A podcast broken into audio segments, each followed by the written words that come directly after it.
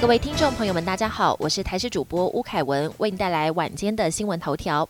华航再添两机师确诊，一回溯裁减，一居检确诊。华航机师染疫案再扩大，目前已经有多达七人染疫。新增的案一一零零机师是经由回溯裁剪发现的阳性个案，另一名案一一零一机师则是从德国返台，在居家检疫期满后被验出阳性确诊。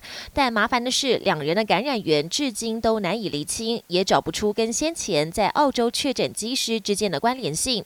不过，指挥官陈时中强调，华航机师案跟今年初的布桃群聚事件情况不同，呼吁国人不用太紧张。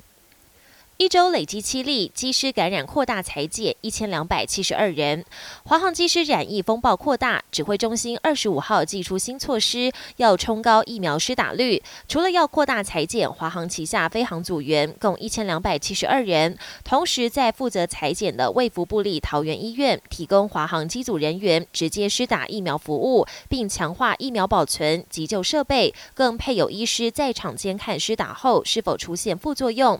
目前。华航规定，机组人员接种后四十八小时内不可飞行。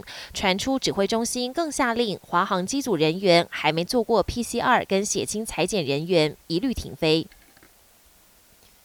想帮水库解渴，下周封面通过，渴望带来更多降雨。二十八号开始，封面接近，全台将出现降雨或雷雨，降雨区域集中北部东半部为主。二十九号封面南下，中部以北除了阵雨或雷雨，也有机会出现明显雨势。南部山区也有机会降雨。周五封面远离，全台天气恢复稳定。专家表示，未来连续几天午后局部降雨，加上封面过境，算是进入梅雨季前奏。不过，想真正疏解旱象，可能还得等到五六月梅雨季。国际焦点：面对台海局势紧绷，澳洲表示做好准备应付潜在威胁。针对台海局势日趋紧绷，澳洲国防部长受访时强调，台海战事的可能性不应该被忽视。澳洲军方已做好准备应付潜在威胁，而就在日前，中国国家主席高调出席海南岛的主战舰艇交接入列活动。解放军目前最先进的零七五型两栖攻击舰海南号正式下水服役，未来将部署在南海，势必让周遭国家倍感威胁。疫情升温，日本四个都府县进入第三轮紧急事态。日本四个都府县二十五号开始进入第三轮的紧急事态宣言，避免民众在黄金周连假期间四处爬爬灶，让疫情难以收拾。包括东京都、大阪府、京都府跟兵库县在内，百货公司跟电影院人潮聚集场所暂时停业。当局更下达禁酒禁歌令，呼吁提供酒类跟卡拉 OK 的餐厅暂时关门。日本将连续第二年迎来冷清的黄金周连假。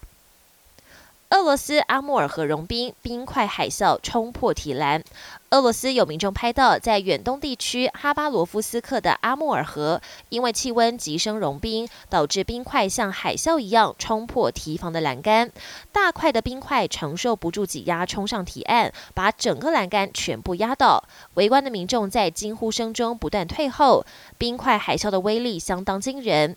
阿穆尔河因为四月下旬突然升温到摄氏二十三度，引发河道急速融冰，才会造成冰块海啸的奇特景象。本节新闻由台视新闻制作，感谢您的收听。更多内容请锁定台视各界新闻与台视新闻 YouTube 频道。